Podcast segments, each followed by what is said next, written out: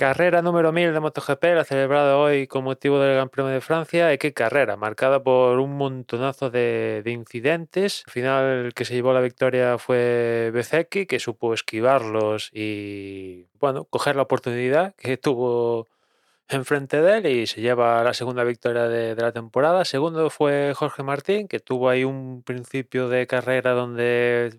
Mm, pues entre comillas, lo, animaron a salirse fuera de pista, pero supo recuperar. Después tuvo una batalla durante bastante buena parte de la carrera con Mar Márquez, que volvía este fin de semana, pero Mar Márquez se fue al suelo y al final plácida segunda posición para Jorge Martín.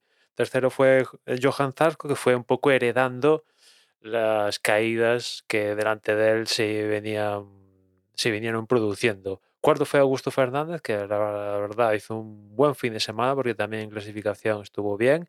Y bueno, ayudado por las caídas y tal, pero aún así, cuarta posición, muy buena. Quinto Espargaró, sexto Brad Binder, séptimo Cuartararo, que no levanta cabeza, octavo Dillan Antonio, noveno Nakagami, décimo Morbidelli y después Petrucci, Salvadori y Folger y hasta ahí, porque el resto de parrilla se han ido todos al suelo.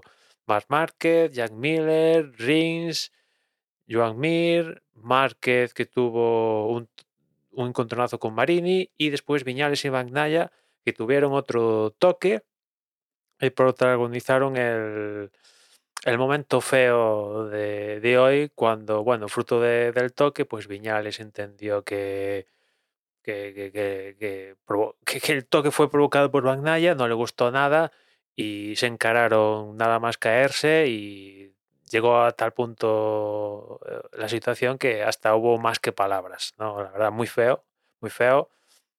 Hubo un calentón, después ya en frío ya, ya, bueno, supieron calmarse y tal, pero en el momento hubo más que palabras y volvimos a ver uno de esos momentos un poco feos desde fuera y a la vez un poco graciosos porque ves a dos tíos que están súper uniformados hasta arriba con cascos y todos dándose eh, collejas y tal. Bueno, en fin. Feo, pero bueno, les caerá la sanción correspondiente y, tira para adelante, ¿no?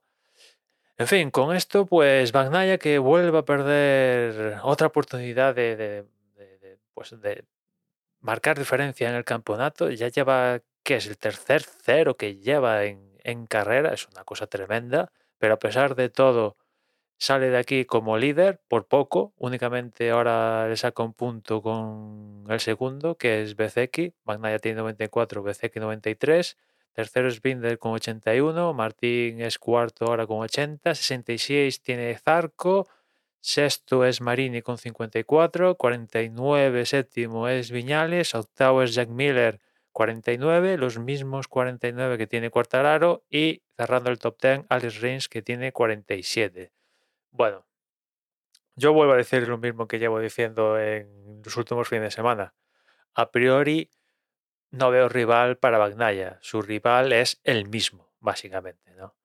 Si deja de caerse y de eh, hacer pifias, pues a priori, entre comillas, se lo lleva fácil, pero claro, si si una se cae, una gana, una se cae, una gana, pues igual hay alguien siendo más regular y no ganando, pero estando ahí en el podio, pues igual le ver el mundial. Como se descuide y siga cometiendo estos fallos, pues igual se lleva un disgusto, ¿no?